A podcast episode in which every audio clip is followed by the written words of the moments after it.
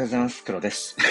いきなり噛んでしまいましたが、えーおはようございます、えー今日もやっていきたいと思います。えー、まさぼんさん、青竹さん、ちゃちゃまるさん、えおはようございます。え何度おはようございますを言うんだって？でも、あのこの、なんだろう、スペースをね、うん、朝に、定例スペースを朝に変えてから、やっぱりこう、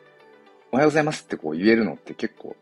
いいな、いいなっていうか、なんか一日の始まりでね、いいななんてことを思っているんですが、えっ、と、今日はですね、まあ、話の、まあ、中心としては、ふとね、うーん、なんか、そのデジタル資産、いわゆるその資産ですよね。で僕らは資産という名の付くものというのか、そういったものをこう、多分多く持っていると思うんです。まあその資産価値がどうかとか、まあそういう議論は別として、うん、その資産っていうものが身近にあると思うんですよね。で、ともすると、何でしたっけ？えー、その、もう何も持たずに、要はその死死んでいく、この一生を終えるっていう、なんて言ったかな、ゼロ、ゼロなんとか？忘れちゃった。なんかその、もう本当に資産をもう残さずに綺麗に、その、この世を去るみたいな、なんかそんなような話をどっかで聞いて、いわゆるその相続問題とかもそうだし、それはまあお金のものですよね。あとは身の回りのそのフィジカルの、まあ、物、物質っていうかもの、うん、をの残さずにその、なんかその死んでいくことの潔さみたいな、なんかそういう、僕は直接本は読んでないんですけど、まあなんかそういうことが書かれているような、なんかものがあるらしくて、そうそうそう、あ、あわさんもおはようございます。そう、それで、まあ今僕は今年40になるんですけども、昨日ね、あの、体育の授業でね、マット運動を、なんか子供たちと一緒にやってたら、いや、やっぱね、ちょっとね、うん、痛いですね、体がね。だから、ちゃんと準備運動しなくちゃいけないなっていうこととか、うん、やっぱりこの、ね、年には勝てないな、なことを、まあ、思っていたりとかして、何の話だったかっていうと、そうそう、だから、まあ、まだまだ言っても、まあ、若いとは思うんだけど、その、やっぱりいつか人生にこう終わりが来るわけで、その、自分の、例えば、うん、そうですね、まあ、両親もまだまだ元気んだけど、あの、まあ、祖父母はここ数年で、まあ、他界して、その時に、いわゆるその、まあ、次の世代、僕らですよね。僕の親の世代、そして、まあ、孫の世代である僕ら、まあ、僕、兄弟もいますけど、うん、その、結局、まあ、亡くなった後に、その遺品の整理とか、うん、なんていうのかな、まあ、いろいろこう、お金回りのこととかっていうことを、自分の、まあ、親ですよね、両親、親戚とかの世代が結構こう、バタバタとしている。別にその、揉めてたりとかはしないけど、まあ、なんかいろいろと大変そうだな、なんてことを見ていて、まあ、自分がまだこう、まあ、なんだろうな、あの、寿命でね、うん、寿命で、この人生をこう、謳歌して、この世を去ることを前提としたときに、うん、やっぱりその時に、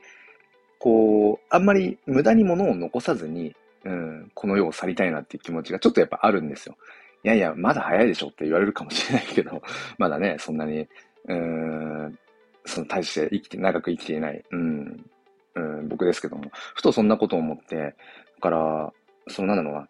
何を逆にじゃあ残していきたくて、うーん、何をこう残さずにいたいのかみたいなことを、なんかね、朝から思ったんですよね。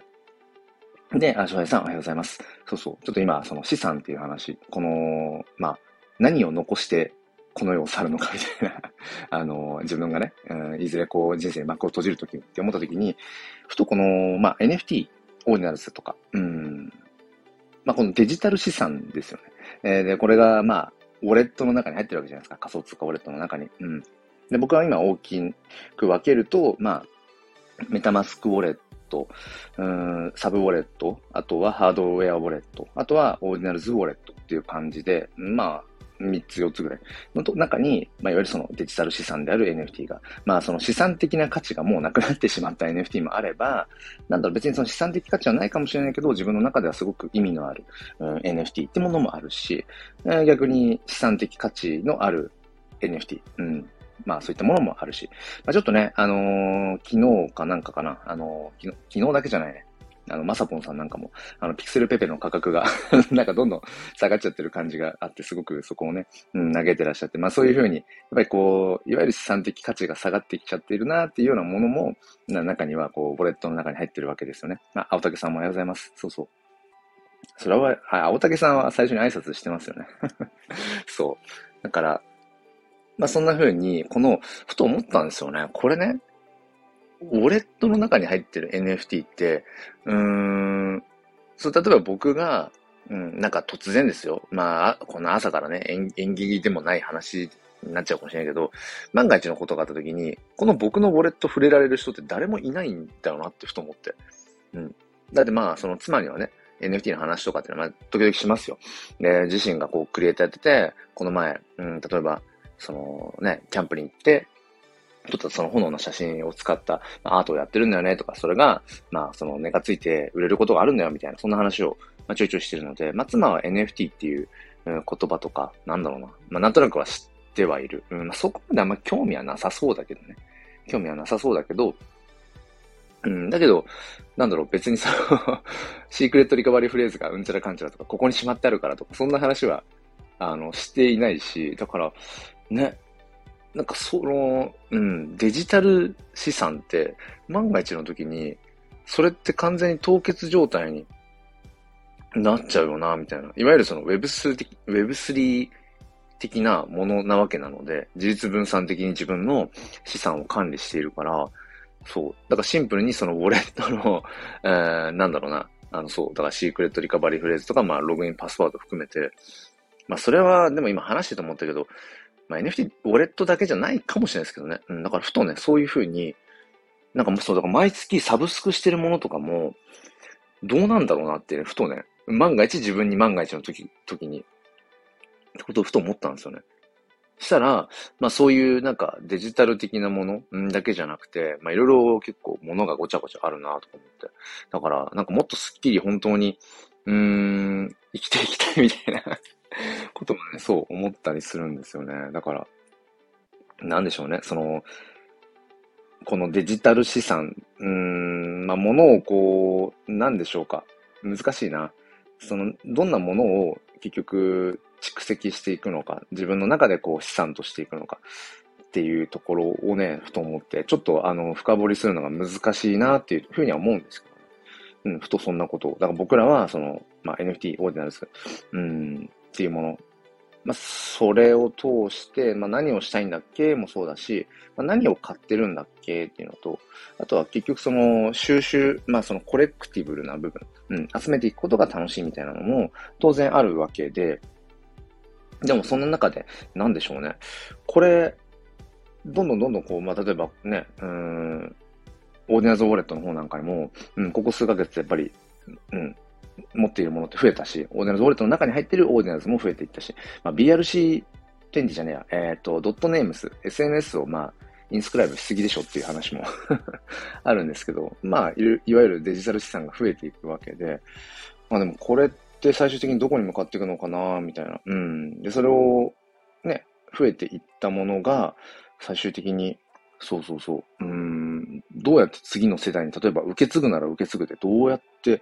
あれするんだろうな、みたいな。だからそれこそ、まあなんでしょう、その遺言じゃないけど、そういうところに、シークレットリカバリーフレーズのありかとか なんか、そういうのを、うん、伝えていくのかな、ことをね、ふと思っちゃいました。うん。まあ、ちょっとあのー一旦、なんでしょうか、えっ、と、ピン止めに貼ってある話なんかも混ぜつつ、一旦いきますね。えっ、とね、まずはね、えっ、と、まあ、これはもう個人的にもすごく、うん、やっぱり応援したいなと思うし、うん、すごく面白いなと思ってるのが、えっ、とね、マグさん、NFT フォトグラファー仲間のマグさんが、えっ、と、今日ですね、今日の、えっ、と、夜9時半か、今日の夜9時半に、えっ、と、100点ですね、うん、トータルの、そのサプライが100の、えっ、ー、と、オーディナルズコレクションを、えっ、と、出しますね。うん、マジックエデンの方で出す、うん、みたいなんですけれども、いや、これ本当面白いなとか思って、なんかね、ノートでも結構、うん、詳しく書いてあるんですけど、まあ、東京の写真ですね。東京のとある風景を撮って、それを、えー、100枚に分割したもの、うん、そうそう。だからまあ本当にパーツみたいな感じですよね。で、もともとマグさんがその Slice of 東京っていうその東京をこう断片的に切り取った、えー、コンセプトで結構、まあ、ツイートされていたりだとか、うん、まあそういうふうな、うん、まあアートを展開されてるんですけども、そう、それでその、とある東京の、えー、景色をその100分割したものを、いわゆるその、オーディナルズのミーム、そのオレンジ色っていうのがあるんですか。あれなんでオレンジ色がオーディナルズのミームの色なんだっけ？そもそも。なんかよくわかってるようでわかってないですけど。そう、だからその、なんか、いわゆるそのミーム的なオーディナルズの、その色っていうもので、こう、アレンジをしたっていう。だから、すごい面白いなーとかって思ってね。うんうんうん。あ、なんかまさぽんさんがね、コメントで、なかなかタイムリーなお話ですね。これ買いました。奥さんに渡しておこうっとっていうことで画像がね、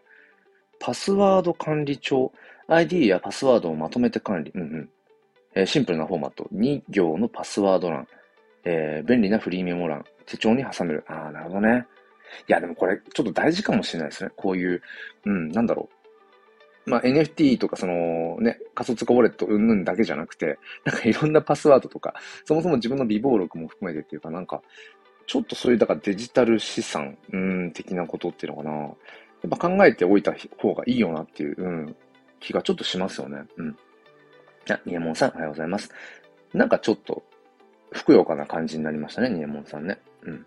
そうそうそう。まあ、ちょっとデジタル資産って今話をと、あの、中心ではね、えー、していたんですけれども、そうそう。まあ、ちょっと話戻すと、そう、NFT フォトグラファー仲間のマグさんが、えー、まあ、100点の、うん、コレクションを今日の夜出すよっていうところで、これね、なんかね、あのー、手動で、手動で一点一点リストするそうですね。100点。めっちゃ大変だなとか思って。だから僕は、そうね、夜、まあちょっと控えつつ、うん、だから、ともすると、一点一点リストしてきてる間に、自分のめぼしいやつをボンって ボンって買っちゃうみたいなのもできちゃうよなとかと思って。うん。まあもしかしたらその9時半前にね、もう100点リストでき、あリスト状態になっていて9時半からスタートみたいな感じなのかもしれないけど、そうそう。だから、100点、一個一個リストしてったら多分ラグがあるので、一番最初にリストしたものと 100, 100個目にリストしたものって多分、ね、1個どれぐらい、まあ、そんなかかんないかな ?5 分10分かかんないか。うん。ちょっとそんなことをね、そうそう思っていて。いやー、なんか昨日なんかも話したんですけど、僕にはやっぱりない視点だなって。うん。まあ、そもそもその景色を分割するっていうアイディアってものは僕の中で多分なくて、で、それは多分これまでマグさんが日頃からその東京のとあるこの、うん、画角っていうのかな。うん。で、こう切り取った景色っていう、なんかそこにそういう普段から視点、まさにそのカメラのファインダー、えー、覗き方っていうのかな、切り取り方っていうのを、もともとされていたから、今回こういうね、コレクションが生まれたんだろうなって思うし、あとやっぱりね、すごいなと思ったのは、なんか僕は割と、もうその時その時に思ったことなんかをどんどんどんどん喋っちゃうんですね。だから、まあ、良くも悪くも、なんかもう何もこう、まあ表も裏もないじゃないけど、なんか全部垂れ流しにしちゃってるから、その朝礼誤解ぶりも含めて、うん、結構、もろ出しなんですけど、うんとね、まあ、マグスさんと、まあ、あんまりそのオーディナルズの話をここ3ヶ月ぐらい、3、4ヶ月していなかったっていうのもあるんですけど、なんかね、うん、結構だから、その、ぼ、僕の知らないところでっていうのかな。結構オーディナルズのことをね、あ、勉強されてたんだなっていうのを思って、なんだろう、全然そういうのが僕の耳にはま届いてなくて、そう。だから、なんか本当に水面下でいろいろ準備されてたんだなと思って、そう、だからね、なんかそういうのがちょっと憧れるっていう。なんか僕は結構もうその都度、その都度その都度なんかもう出してしまうので、うん、なんかね、そうそう、そういう、あ、かあかっこいいな、みたいな。え、マグさん何？その2月末、3月頭ぐらいに、実はね、同じタイミングでもうすでに1回作品刻んでたんだとかっていうのも衝撃だったし、うん。で、なんか知らないうちにもう、そのね、だからマジックエイで、コレクション申請が済んでいるとかっていうことも含めて、なんかね、僕がこう、毎日のようにわたわたあれがこうで、ああだみたいなことをやっている中で、もう本当に淡々と、うん、わかんない、わかんないですよ。静かにやられてたかわかんないけど、僕の中の印象では、静かに水面下で準備をされていて、で、ここに来て、ドン !100 点のコレクションを出します。しかもなんか、ものすごく、こう、オーディナルズのミーム的なものを自分の、なんていうの自分の中に落とし、ちゃんと落とし込んでいる。だから、なんだろう、突然、うん、なんていうのかな。今、オーディナルズが盛り上がってきてるから、ちょっとオーディナルズでえー、コレクション出してみようみたいな。なんかそういうことじゃなくて、ちゃんとそのオーディナルズの、うん、なんていうのかな、こう、う概念というか仕組みというか、そういうものを、うん、落とし込んだ状態で、よしっていう、かっこいいよね、こういうのね。かそう。うん、僕はなんかそういうのがあんまりできないので、うん、なんかそうそうそう。みんなだからそれぞれね、いいなと思いましたね。ね、えっ、ー、と、まさぽんさんがね、そうそうそう、僕もマグさんにはびっくり、そう、びっくりですよね。知らなかったもん。だからマグさん、むしろなんかオーディナルズあんまり興味ないのかなとか、でも時々、うん、なんかその、オーディナルズの関係の僕の発信、僕だけじゃないけど、他の方のオーディナルズのところにマグさんがリプしてたりとか、っていうのをたまに見てたから、あんま気にはなってんだろうなと思ってたけど、いや、まさかゴリゴリに仕上げてきてるとは思ってなかったので、いや、自分のものにしとるやん、みたいな。オーディナルズのありとあらゆる、なんかまあ、うん、そうそう、あらゆることをちゃんと自分の中に落とし込んで、自分のこの、そう、なんだろうな、中に落とし込んで作品にしてるっていう。ちょっとかっこいいじゃん、それ、みたいな。あそんなことね、うん、思いますけどね。えっ、ー、と、あとコメントでまさぽんさんが、なかなかタイムリーな話ですね。えっ、ー、と、オレンジがなんでオーディナルズ色なのか不明で。うんうんうん、そうね。えー、昨日 DM で黒さんに聞こうと思ってたんです。作り話じゃないですよ。ビットゴットさんと関係あり？不明です。ああ、なるほどね。オーディナルズ。オーディナルズ。オーディナルズ。オレンジ。関係ないわ。いや、なんかオレオレンジと英語とオーディナルズなんか似てるかなと思って違うな。なんですかね。わかんないね。多分その辺は、うん、いわゆるその海外のミーム的な、僕ら日本人のこうカルチャーだと共感し得ないようなところにもしかしたらね、潜んでる話なのかもしれないですね。あ、クリプトキャップさんおはようございます。クリプトキャップさんご存知ですか？オーディナルズがなぜ、そのオーディナルズのミームカラーっていうのかな？それがなぜオレンジなのかっていう。ね。あのー、そうそう、クリプトキャップさんもね、あのー、なんだろう。えっ、ー、と、アカウント、なん、なんていうのこの、えっ、と、アカウントの、あ、プロフィール欄か。プロフィール欄ね、オレンジの四角のやつ、うん、入れられてたりとかする。ももしよかったら教えてください。してたら。そうそう。でね、えっ、と、もう一つ、うんと、まあ、僕がちょっと個人的に、個人的っていうか、まあ、興味があるのが、えっと、今日から、えっと、クリプト忍者オーディナルズの、えっと、ジェネシス先行セールオークションっていうのがね、開始されますね。何時からなんだろうちょっと分かってないんだけど、何時っていうのはちょっと分かんないんですけど、えー、っとね、そのオーディナルズで、クリプト忍者の、まあ、ドット絵ですね、のコレクションが出ます。で、えっと、なんかね、3段階ぐらいにフェーズが分かれていて、一番最初は、いわゆるその、なんか、ジェネシスっていう、まあ、ちょっと希少性の高いような、うん、ものを、えっ、とね、イーサ立てであれかな？えっ、と、オークションをするみたいですね。うん。で、なんかね、一、その、入札すると、その、オーディナルズとしてその出される、まあ、本ちゃんのっていうのかな、本ちゃんのそのクリプト忍者オーディナルズの、なんかね、アローリストの、えー、がね、なんか抽選で当たるみたいで、うん。だから、まあちょっとまだわかんないけど、全然その、入札の画面とか見てないけど、まあ、気軽にできる感じだったら僕は毎日入札しようかな とか思ってます。なんか個人的にこのクリプト忍者オーディナルズ興味があるので、あとはやっぱりなんだろうな、このクリプト忍者オーディナルズのこの参入によって、どれぐらいの人がこうやっぱオーディナルズの方に動くのか、もしくはもう、すでにオーディナルズ、オーディナルズ大陸にいて、それを待ち構えてる人たちが、だから隠れ、隠れオーディナルズ。だからそれこそ、さっきのマグさんじゃないけど、いや、実はもうオーディナルズにリーチしてる。でも、全然それをこう表立って言っていないみたいな、僕でもね、そういう人結構いるんじゃないかなと思ってて。そう。あのー、ね、この毎日スペースなんかも含めて、まあ、来てくださる、うん、本当にありがたい限りで来てくださる方の中にも、いつの間にオーディナルズ、その、要は、あの、ポンと買える状態になってたのみたいな人がいるぐらいなので、そうそう、だからね、結構、まあね、僕がなんかただただそのキャッチアップできてないだけかもしれないけど、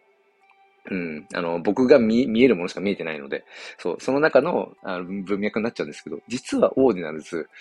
もう全然いつでもいけるよみたいな方がね、結構いるんじゃないかなとか、っていうのはね、個人的に思ってますね。そうそう。だから、まあなんかね、そのアローリストっていうものが、うん、果たして、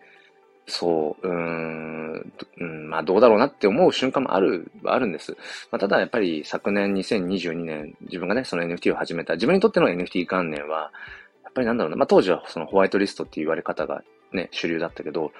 ぱりこのホワイトリストっていうものがあることによって、まあそれこそ、先行者優位、うん、なんか爆撃案件じゃないけど、そういうものとかっていうのも僕は何度かね、そういうのを、うん、受けた、恩恵を受けた側の一人でもあるなとかって思いながら、ただ、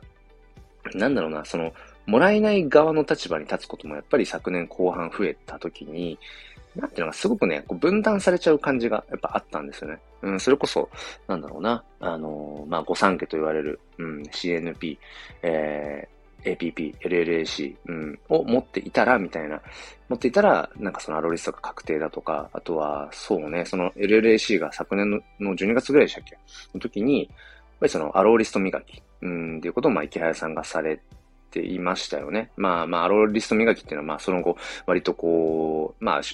忍者、クリプト忍者界隈では、まあ、割と当たり前のようにされているわけだけれども、その時に、なんかこう、うん、わかるんです。僕は、あの、池谷さん自身、えー、個人的にすごい好きだし、うん、まあ、中にはね、いや、それは、うん、自分は、なんだろうな、こう共感しないかなと思うことももちろんあるけど、別に全部が全部盲信してるわけじゃないけど、個人的にはまあ、すごく好きでずっとこう、うん、メンターにしてる一人で、でもそのアローリスト磨きってところで、あの、なんだろう、自分が最終的に例えばそのアローリストのね、うん、リストに載ってないってことが分かったときに、やっぱりすごく落胆したし、なんかすごく、なん、なんていうのかな。まあ、否定されたようなじゃないけど、うん、感じも、やっぱなくはなかったっていう。だから、難しいよなって本当思いますね。このアローリストって何なんだろうっていう。そういうことはね、本当に、うん、改めて思うんですけど、まあ、ただ、なんだろうな、あの、単純にクリプト忍者オーディナルズに興味があるので、そう、うん、まあ、ね、まあ、手に入れるには、まあ、アローリストっていうものが必要ならば、じゃあ、まあ、ちょっとアローリストがもらえる方法をね、うん、取るかっていう、まあ、ただただそれだけなんですけど、まあ、そんなことを思っています。うん、今日の何時からね、あれがオークションがスタートなのか、ちょっと全然まだ終えてないんですけど、はい、またそれは見たいなっていうふうに思っています。あとは、ちょっと雑多な、うん、話が続いてしまうんですけれども、えっ、ー、と、個人クリエイターとして今まあやってることとしては、まあ、ピン止めにも貼ってるんですが、えっ、とね、その、要はオーディナルスのコレクション申請ってちょっと手間なんですよね。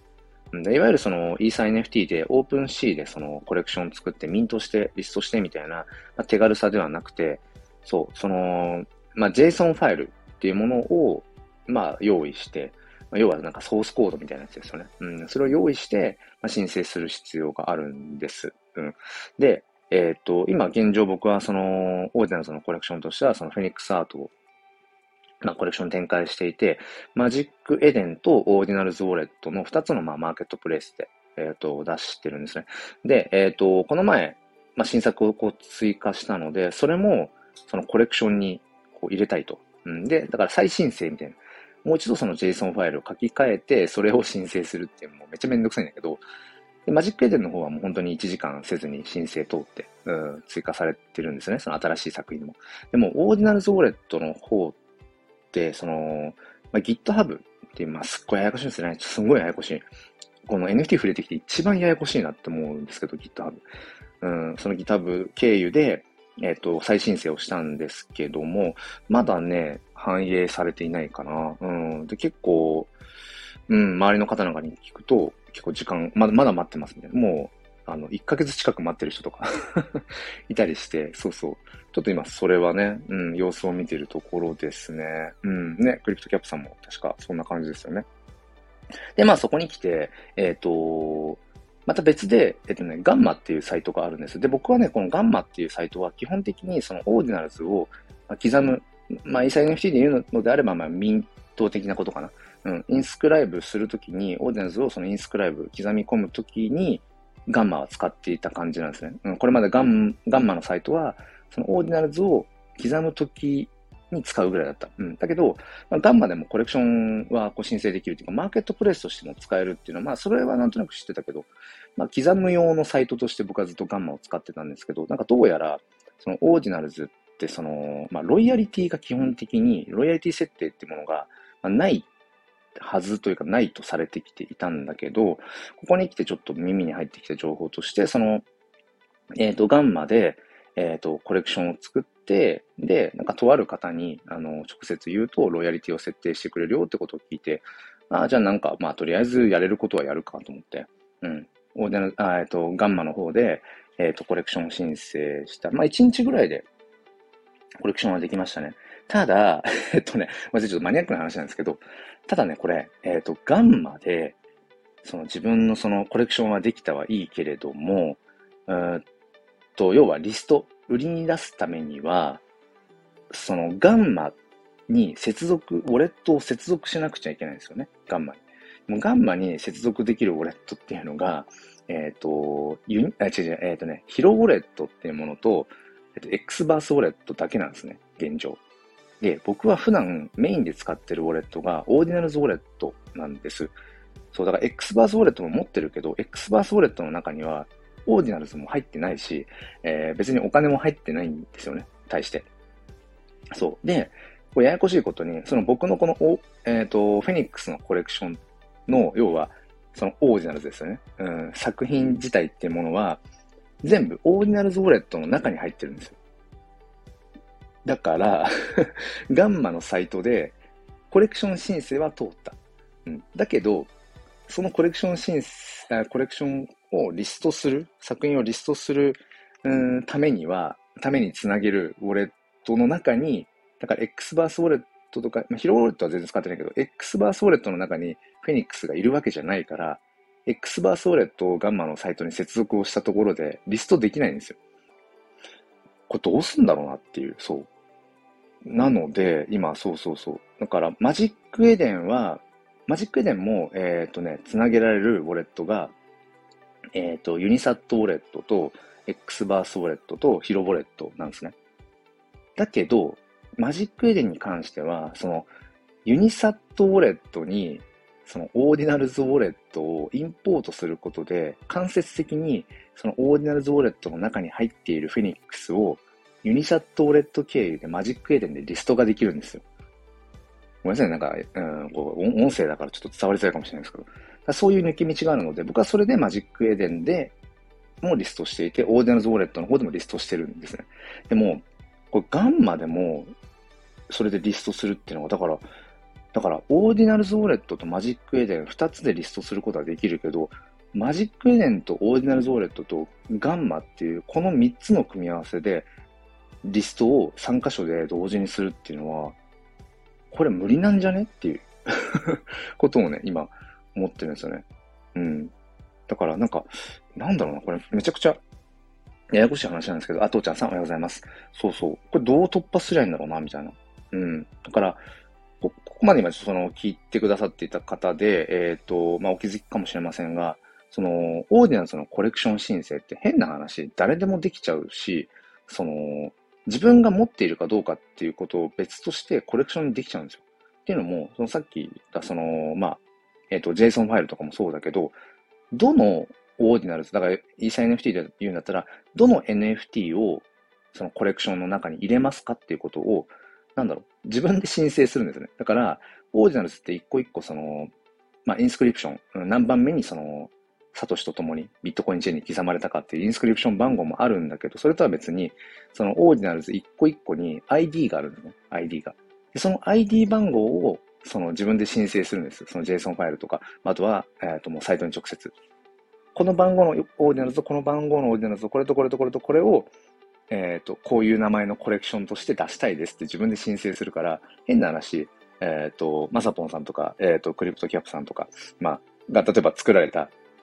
オーディナルズの inscription を自分が、まあ別に知ることができるから、それを勝手に僕のコレクションとしてとかっていうふうに申請ができちゃうんですよね。そう。まあもちろんそのリスト自体はできないけど、自分が保有しているオーディナルズじゃないからリストとかはできないけど、コレクションにするにはそういうことができちゃうんですよね。うん。だからなんか、ちょっとへんてこなんですよ。なんか、なんていうのかな。うん、若干そのブロックチェーン、Web3、その自立分散とか、なんかね、そういう文脈と若干なんかずれたところがあって、そうそうそう。だから、なんでしょうね。まあこの辺は今、黎明期ならではっていうようなところだと思うんです。これが、なんかそれこそパジさんもね、時々、いや、ね、しばらくね、あの、冬眠してるぐらいが多分ちょうどいいみたいな そう。なんか、今は1日2日で、そのなんかもう、あたふた、あたふた、あたふたっていうか、わちゃわちゃやってるけども、うん、これがなんか数ヶ月とかしたら、もう全然別に気にならずに、コレクション申請とかも簡単にできるようになってるかもしれない。ロイヤリティ設定も簡単にできるようになってるかもしれないし。でも、なんだろうな、総じてやっぱりこの黎明期だからこそ、今のこの瞬間に生きている僕らしか楽しめないことっていうのは確実にあるわけで、なんかそこをただ、ただただ楽しんでるっていうのもあるな、なんてことは思いますね。うん、そう、だから、なんかその、あ、ちょっともう時間が今、ちょっと過ぎ、過ぎちゃったんですけど、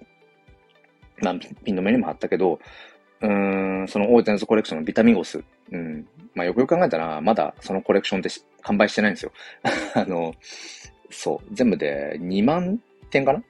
?2 万点あるんだけど、まだね、8500とかしか売れてなくて。そう別にフロアも高いわけでもないし、まあ、ついついなんか個人クリエイターとかやってると、コレクションが完売してるかどうかとか、うーん、まあそれこそフロアがどうかみたいなことって結構ね、気になっちゃうとこあるんだけど、でも僕はこの、例えばビタミンゴス、まあ完売は全然してないですよ。半分も売れてない。フロアも別に決して高くない。でも、なんか好きなんですよね。なんか資産的価値があるかっていうと、ちょっとわかんないけど、でもただただ好きだから、うん、買った、買ってるみたいなところがあって、うん、だから、な、なんでしょうね。うん、今日はちょっと話があっちゃこっちゃいっちゃってるんですけども、うん、なんかそのデジタル資産としてこう、コレクティブル、うん、集めていきたいものとかっていうのが、なんかやっぱあるし、うん、で、僕はどちらかというとそういう方が楽しいんですよね。なんかその、そ、なんていうのかな、その NFT を絡めて、えー、ユーティリティがどうかとか、その、新しいその社会への価値提供みたいな、そういうことももちろん興味はあるんだけど、やっぱり単純に、なんだろうな、その、コレクティブルな部分に多分僕は惹かれている方で、どちらかっていうと。うん。だけど、このデジタル資産ってものをずっと蓄積していったときに、例えばね、ウォレットにどんどんどんどんこうね、例えばあと10年とかしたら多分、もっともっと増えている可能性はあるし、わかんないけど、その時に、で、最後このデジタル資産を どうしようかっていう、ことを、ちょっと冒頭もね、話してたんですけど、なんかやっぱり禅の考え方とかでも、なんかやっぱ物に執着しない、うん、どちらかといえば手放していくことが大事だよね、なんてことを、まあ、お釈迦さんが言っていたりとかして、僕もそれはすごく思うし、時々憧れるんですよね。その、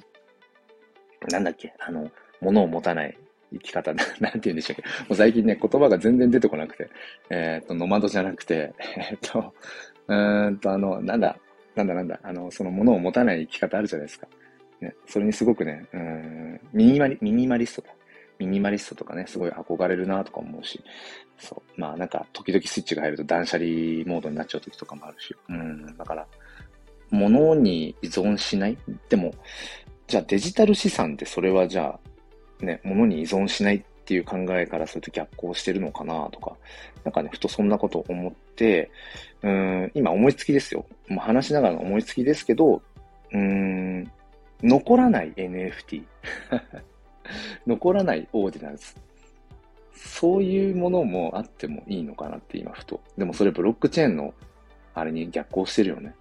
ね、なんかその改ざんできない。えー、未来にエゴ残っていくってそのブロックチェーンの性質に逆行してるから、じゃあそれって NFT とかオーディンじゃなくていいじゃんってことになっちゃうのかもしれないけど、うん、なんか、そうそうそう。いわゆるそのストック型なのか、フロー型なのかみたいなことを言ったときに、まあ明らかにデジタル資産ってストック型ですよね。基本的に残っていくわけだから。うん、でもなんかふとその、そういうものに今自分が触れていてクリエイターとしてもこう、そうやってストック型で自分のアート作品を表現しているけども、刻んでいるけれども、なんかふとね、そういうフローですよね。もう流れ、流れゆく、うん、消え去っていくっていう、なんか本当に一時一時の刹那の瞬間みたいな、なんかね、そういう価値もちょっとこう、目を向けていきたいな、なんてことを思っています。というよくわからない締めですが、うん、今ちょっとふとそんなことを思っています。残らない資産。うん、だけどそこにちゃんと価値がある。うん、なんでしょうね。難しいですね。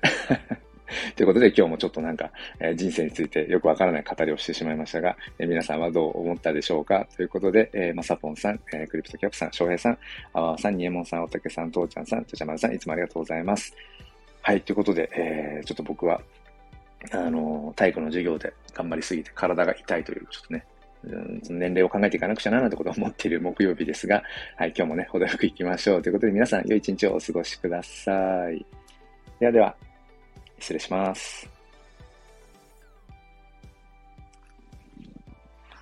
ということで、スタイフをお聞きの皆さんは、えー、今日もね、良い一日に、えー、してください。そして、心に前向きファインダーを。ではまた。